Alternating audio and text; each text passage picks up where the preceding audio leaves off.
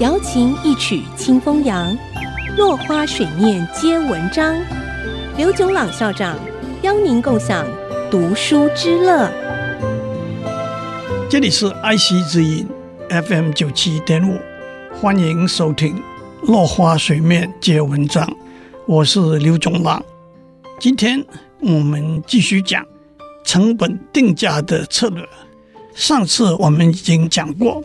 我们可以按照成本来决定价格，这有好几个策略。一个策略是全额成本定价，第二个策略是分摊成本定价。今天我们讲第三是边际收益定价。基本的观念是在比较灵活的计算间接成本应该如何分摊。让我们倒过来算。假设某一个产品的价格是 P，按照这个价格的总销售量是 N，P 和 N 之间有一个彼此消长的关系，P 增加，N 就减少。假设 C 是那个产品的直接成本，那么 P 减 C 就是一件产品对分摊间接成本和利润的贡献。因此叫做边际收益，P 减 C 乘以 N，就是当价格定为 P 的时候，全部产品对间接成本和利润的贡献。如何让 P 减 C 乘以 N 达到最大的数值？背后有一些数学的计算方法，我就不讲了。第四个策略是边际成本定价。边际成本定价基本的观念是，产品根本不分摊任何间接成本，而是以生产一个产品的直接成本或稍微加一点点定为产品的价格。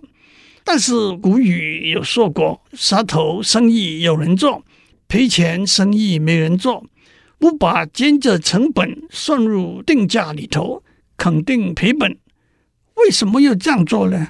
有几个可能的原因：第一，要用低价打入市场；第二，希望靠销售产品的附件来赚钱；第三，即使赔钱，也要维持那个产品的生产能力。如果关闭生产线，日后重新启动的费用和时间，都可能比现在赔得更多。趁这个机会提一下。有一种与边际成本定价相似的定价方法，叫做招徠性定价。假如代卖场刻意把少数甚至可能只是小量商品的价格压低在成本以下，借此吸引顾客到卖场来，实质上是希望顾客也同时购买其他商品。接下来我们讲成本定价以外的策略。定价策略向来是以成本为最重要的考量，也就是张本求利。然而，在今天如此庞大而复杂的市场里头，成本往往只是决定价格的因素之一，甚至只是个小小的因素。还有许多定价的策略不只考虑成本，这个我们下次谈。今天先讲到这里，下次我们讲成本定价以外的策略。